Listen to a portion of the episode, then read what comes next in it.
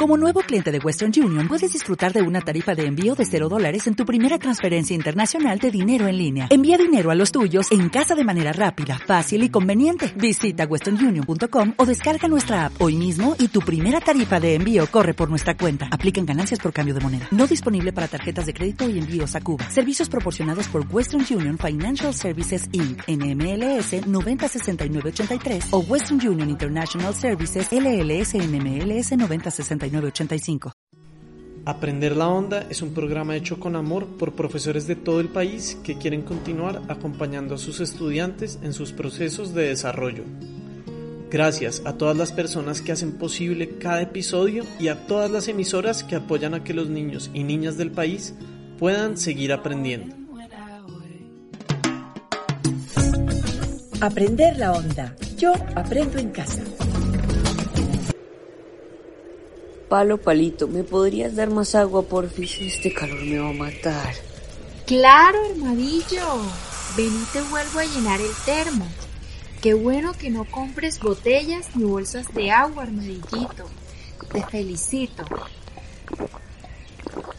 Uf, este calor me tiene desesperado. ¿A quién le sirve el calor? ¿A quién? De verdad que ese calor te está haciendo mucho daño. El calor sirve para muchísimas cosas. Es una gran fuente de energía. Ven más bien sentémonos en aquel árbol porque estos amigos, además de purificar el aire, nos ayudan a regular la temperatura. ¡Wow! Sí, se siente que baja varios grados la temperatura cerquita de este árbol. Siempre tan sabia, Palomita. Y hablando de sabiduría, y a propósito de la utilidad del calor, Mira este libro que me empecé a leer. ¿Quieres escuchar un pedacito? A ver, yo veo. Mm, pero claro, se ve muy entretenido. Listo. Vean pues Armadillo y Ondanautas que lo voy a hacer con presentación y todo. Mucha atención. A continuación, un fragmento del libro Cinco Semanas en Globo, escrito por Julio Verne. No, amigo Dick, no pienso separarme de mi globo hasta que haya llegado a la costa occidental de África. Con él todo es posible. Sin él quedo expuesto a los peligros y obstáculos naturales de tan difícil expedición. Con él ni el calor, ni los torrentes, ni las tempestades, ni el simón, ni los climas insalubres, ni los animales salvajes, ni los hombres pueden inspirarme miedo alguno. Si tengo demasiado calor, subo. Si tengo frío, bajo. Si encuentro una montaña, la salvo. Si un precipicio, lo paso. Si un río, lo atravieso. Si una tempestad, la domino. Si un torrente, lo cruzo como un pájaro. Avanzo sin cansarme, me detengo sin necesidad de reposo. Planeo sobre ciudades desconocidas. Vuelo con la rapidez del huracán tan pronto por las regiones más elevadas de la atmósfera como a cien pasos de tierra y el mapa de África se abre ante mis ojos en el gran atlas del mundo. El buen Kennedy empezaba a emocionarse y sin embargo el espectáculo evocado le producía vértigo. Contemplaba a Samuel con admiración, pero también con miedo. Le parecía que estaba ya balanceándose en el espacio. Veamos, dijo, reflexionemos un poco, amigo Samuel. ¿Has hallado, pues, el medio de dirigir los globos? Por supuesto que no, es una utopía. Entonces irás a donde quiera la providencia, pero será del este al oeste. ¿Por qué?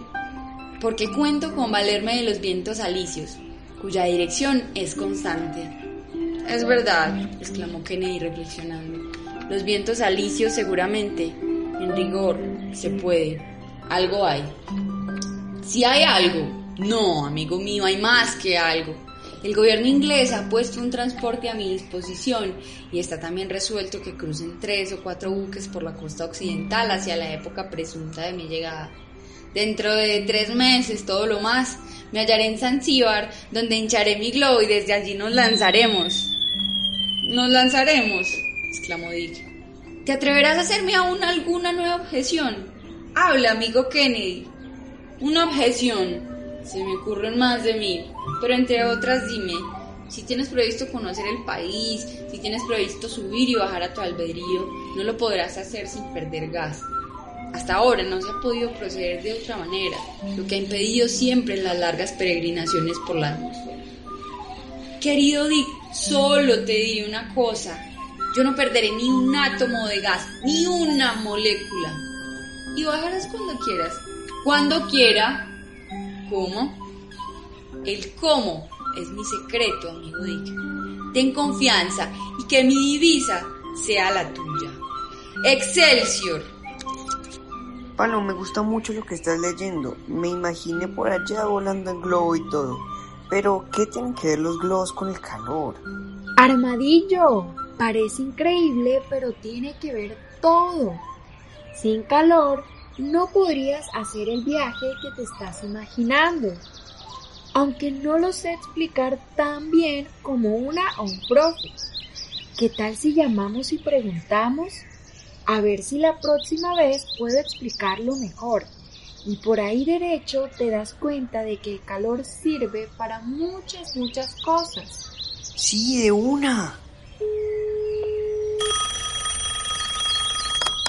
Hola Armadillo, Paloma y Ondanautas. Yo soy Luisa Córdoba y soy profe de Ciencias Naturales. Me alegra mucho escucharles. ¿Cómo están? ¿Qué han estado haciendo? Mm, tantas cosas, profe.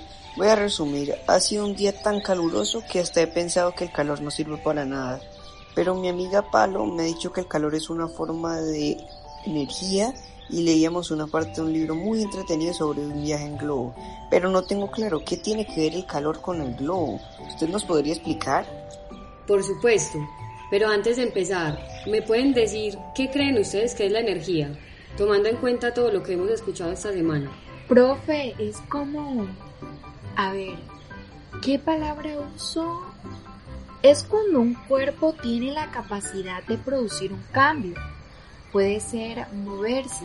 Eso, la energía es como la magia que permite que un cuerpo se cambie a sí mismo o a otro cuerpo. Muy bien. ¿Y podrían darme un ejemplo? Hmm, yo, por ejemplo, la comida ¿Mm?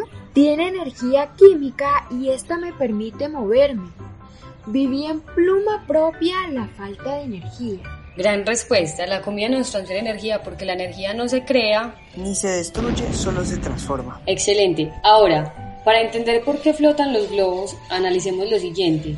Cuando yo tengo un recipiente lleno de agua y luego introduzco una piedra, ¿qué pasa? Se riega una parte del agua. Muy bien. ¿Y esa parte de agua que sale del recipiente por qué sale? Profe, porque al echar la piedra ya no cabe todo el agua. Exacto. Lo que quiere decir que la piedra tiene que desplazar una cantidad de agua igual al espacio que ella ocupa en el recipiente para poder caber ahí. Pasa lo mismo en el aire. Todos los seres o cosas que estamos en el planeta estamos dentro de un mar de aire. Cierren sus ojos y dejen volar su imaginación. Para estar donde estamos, así como la piedra en el agua, desplazamos, es decir, movemos una cantidad de aire igual a nuestro volumen, o sea, igual al espacio que ocupamos en el mundo. Pensemos en un globo en el aire. Imaginen que el aire es como un mar, porque así como el agua, el aire está formado por muchas partículas. Y aunque no lo podamos ver, el aire existe, ¿cierto? Entonces el globo, así como un barco, lo que hacen para poder flotar es mover una cantidad de aire igual al espacio que ocupan en el mundo.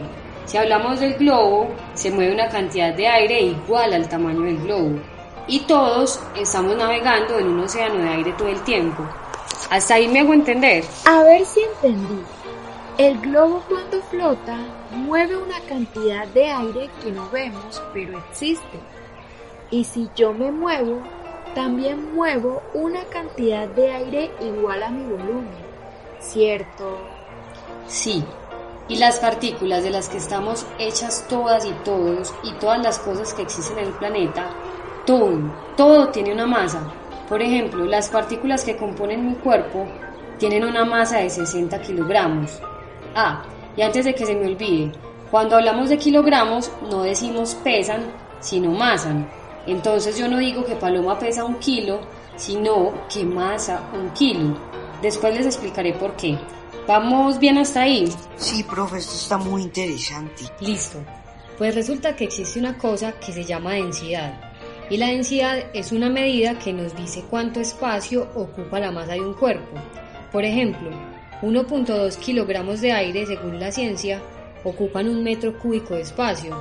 Eso es como si masáramos en una balanza el aire que cabe en un cubo de un metro de altura por un metro de ancho por un metro de profundo. Pesa muy poquito, ¿cierto? Bueno, mucha atención. Para lo que sigue, necesitamos la imaginación encendida al 100%, así que cerremos los ojos y respiremos. Y ahora, así con los ojos cerrados, imaginen que el aire es una cantidad de partículas pequeñas y piensen que esas partículas son pelotas de colores que están en el aire y que están a una misma distancia una de otra. Cada pelota de esas tiene una masa. Sin abrir los ojos, imaginen un globo rodeado de aire, o sea, rodeado de pelotas de colores. Ya sabemos que el aire está en todas partes, entonces dentro del globo también hay pelotas de colores, ubicadas una de otra a la misma distancia que están las pelotas de afuera. Y como es igual adentro y afuera del globo, esto hace que el globo esté quieto en el suelo, o sea, que aún no puede volar. ¿Podrían darme un ejemplo de lo que acabé de decir? Profe, yo. Supongamos que tenemos un globo que ocupa 10 metros cúbicos y dentro de él caben mil pelotas de colores que masan entre todas 12 kilogramos. Para estar en el océano de aire, el globo mueve una cantidad de aire que son los mismos 10 metros cúbicos, y también masan los mismos 12 kilogramos, y como son iguales, el globo no vuela. Paloma, estás volando. Y hablando de volar, profe, entonces, ¿qué papel tiene la transferencia de calor en esa situación para que el globo vuele como paloma? Gran pregunta. Resulta que como el aire del globo y el aire que desplaza están a la misma temperatura, las pelotas de colores están a la misma distancia adentro y afuera, o sea que tienen la misma cantidad de pelotas y por eso masan lo mismo. Pero aquí es donde hace su papel el calor, y es que cuando prendemos el globo se transfiere calor o energía térmica que calienta el aire que hay en el globo. Como ahora el aire tiene una temperatura mayor, las pelotas de colores se separan y quedan dentro del globo menos pelotas de colores pero ocupando el mismo espacio. ¿Qué pasa si comparamos la masa de las pelotas del aire caliente y las pelotas del aire exterior? Profe, pues va a amasar menos gramos el aire caliente del globo, porque como se separaron, son menos las pelotas que hay en los 10 metros cúbicos que ocupan el globo que en los 10 metros cúbicos de aire desplazado por globo. Profe, o sea que sería algo así como cuando el aire adentro y afuera del globo tienen la misma temperatura, los dos tienen la misma cantidad de partículas. Por ejemplo, mil partículas de aire. Entonces el aire adentro y afuera masan lo mismo. Pero cuando el del globo se calienta, las pelotas se separan y ahora dentro del globo hay menos pelotas que en la misma cantidad de espacio por fuera del globo y por eso más a menos. Muy bien. ¿Y qué pasa cuando algo es más liviano que el aire? Pues vuela. Uy, ya entendí. Yo también, y por eso mucha atención ondanautas porque llegó el reto. Papel y lápiz a la mano en conteo de 10 a 1 para ir por papel y lápiz. 10, 9, 8, 7, 6, 5, 4, 3, 2, 1. Primero, dibuja un globo aerostático con, en una hoja de papel y píntalo. Segundo, elige un amigo o amiga con quien quieres ir a volar el globo. Tercero, atrás del dibujo escribe una historia en la que le expliques a tu amigo o amiga cómo el calor permite que vuele el globo. Y por último, escríbele a tu amigo o amiga por qué le elegirías para esa gran aventura. Hmm. Eso último también es transmitir energía para que la amistad crezca y se transforme. ¿No, profe? Paloma, tienes toda la razón. Las amigas y amigos nos dan mucha fuerza y alegría para vivir. Y a propósito de energía, ¿por qué entonces decimos que el calor es una energía? Profe, porque si la energía es la capacidad que tiene un objeto de hacer en cambio, cuando se transfiere calor hay un cambio de temperatura y esto genera un movimiento. Entonces se puede decir que el calor es una forma de energía. Aprendí tanto en esta temporada es muy importante pensar en las fuentes de energía que usamos, porque el uso de fuentes de energía que no son renovables, como el petróleo y sus derivados, van a hacer que acabemos con los recursos de nuestro planeta. Por eso hay que aprender más sobre fuentes de energía limpia. Gran reflexión, Palomita. Y les recordamos a todos los ondanautas que pueden enviarnos una foto de su globo y su historia al 317-871-7696. Aprender la Onda es un programa creado voluntariamente por profesores y estudiantes para estudiantes y sus familias. Agradecemos a esta estación radial por brindarnos el espacio de aprendizaje en tiempos de aislamiento. Aprender la onda. Yo aprendo en casa.